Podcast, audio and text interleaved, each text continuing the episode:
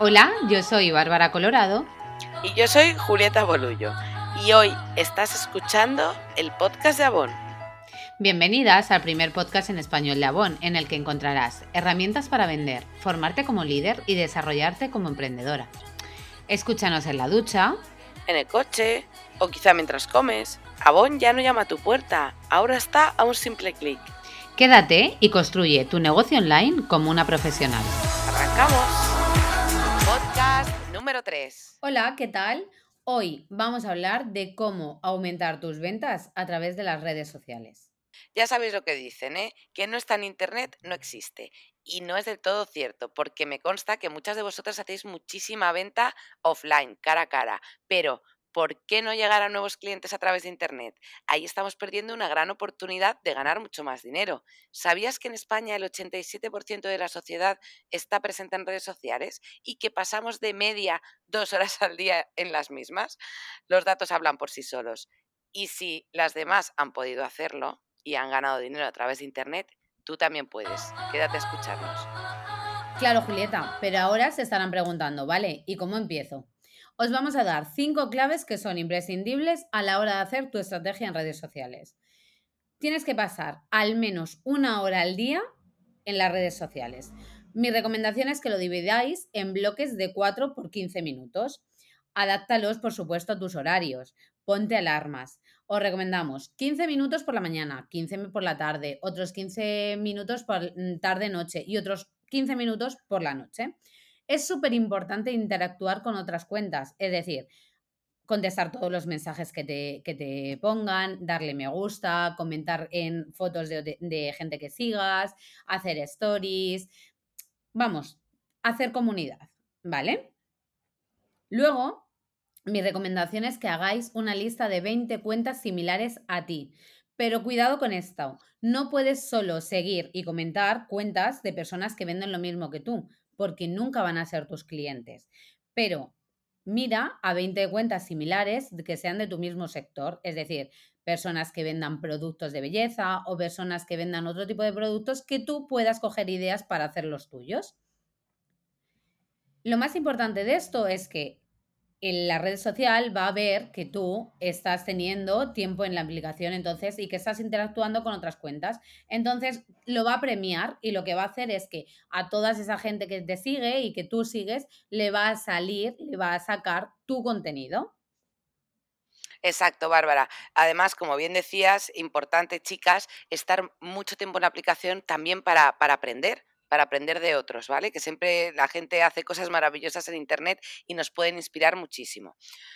Algo que también es imprescindible es diferenciarse de la competencia. Además de haber muchísimo contenido en Internet, también hay una gran cantidad de compañeras de Avon subiendo contenido de producto a redes sociales. La buena noticia, y que quede entre nosotras, es que la gran mayoría hacen lo mismo. Y ahí tienes una oportunidad de marcar la diferencia brutal.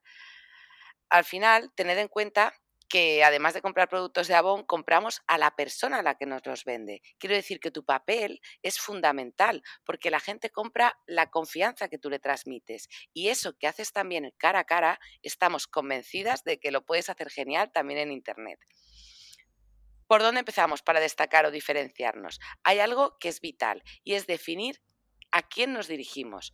No es lo mismo vender zapatos así en general que vender zapatos de tacón especialmente cómodos para mujeres que van a muchos eventos.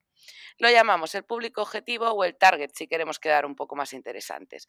Os doy ejemplos. Me dirijo a personas jóvenes con problemas de piel grasa, o a personas o a mujeres mayores, o quizá a artistas que están maquillándose todo el tiempo y tienen además que cuidar muchísimo su piel, o a deportistas. Tú tienes que crear lo que llamamos el avatar para que cuando vayas a comunicar tengas claro qué le puede gustar a esa persona. Obviamente, encárgate de hacerlo en, digamos, hacia un target que tenga las mismas inquietudes que tú, que vayas a contar algo que tú conoces o que tú sientes igual que ellos, ¿no?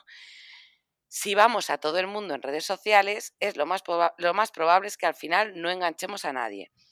Hay un ejercicio para esto muy útil, que se llama el mapa de empatía. Podéis buscarlo en Google y os saldrán un montón de imágenes, pero os dejaremos un enlace también en la descripción del podcast. Pero es muy simple, tienes que preguntar qué oye, qué ve, qué piensa y qué hace esa persona.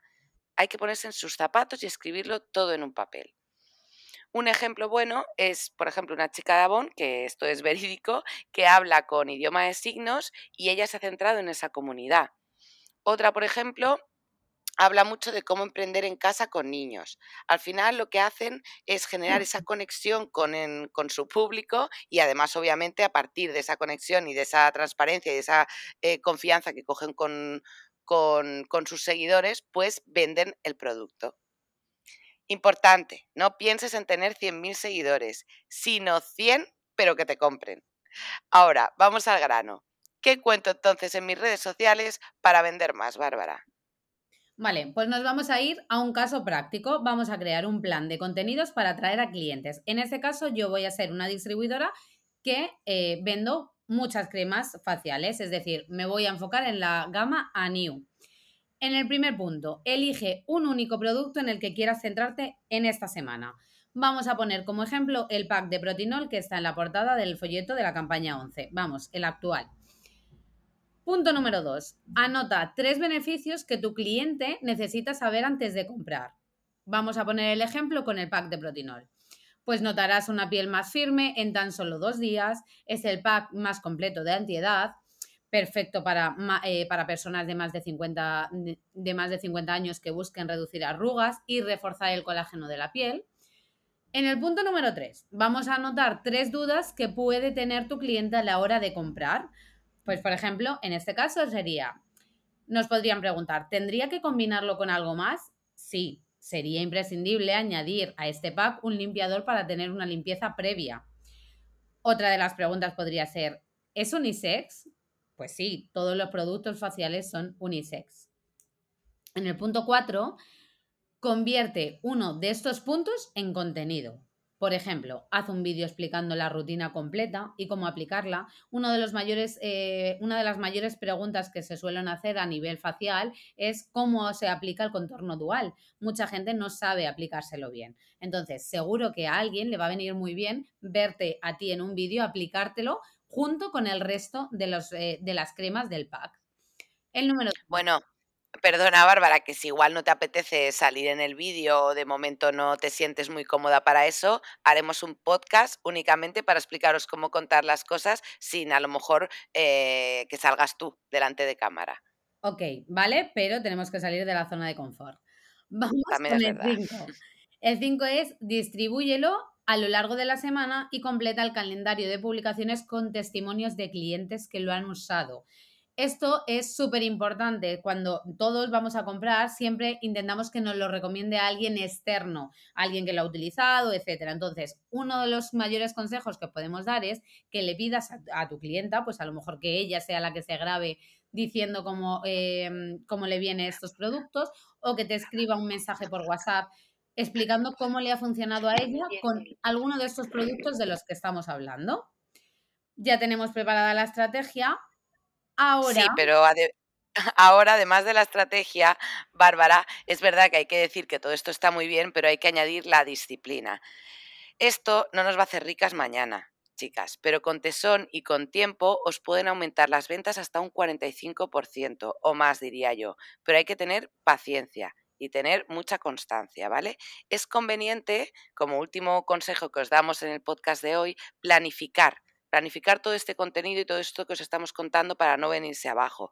Lo ideal es coger un día que tengas tranquilo y que tengas un poco más de tiempo y eh, dividir a lo mejor lo que quieres contar en bloques, como os comentaba Bárbara. Pues voy a hacer tres posts de consejos, tres posts de beneficios y luego sacas otro hueco y grabas todo lo que tengas. Y así ya tienes un poco planificada toda la semana por lo que pueda pasar, que luego siempre hay imprevistos. Aquí sí que quiero, quiero reforzar, Julieta, que eh, esto se tiene que planificar, ¿vale? Es decir, lo que no podemos es añadirnos una tarea más a nuestra eh, ventanita de la cabeza y tener que estar pensando todo el rato que vamos a tener que publicar, porque no lo vamos a hacer con la estrategia que os estamos diciendo. Entonces, para todas las que quieran empezar y quieran introducirse a planificar sus redes sociales, si queréis más, escribirnos y os pasamos plantillas, eh, más tips, lo que necesitéis. Exacto, que este podcast pues da para el tiempo que da, pero, pero sabéis que tanto Bárbara como yo estamos aquí para, para, lo que necesitéis.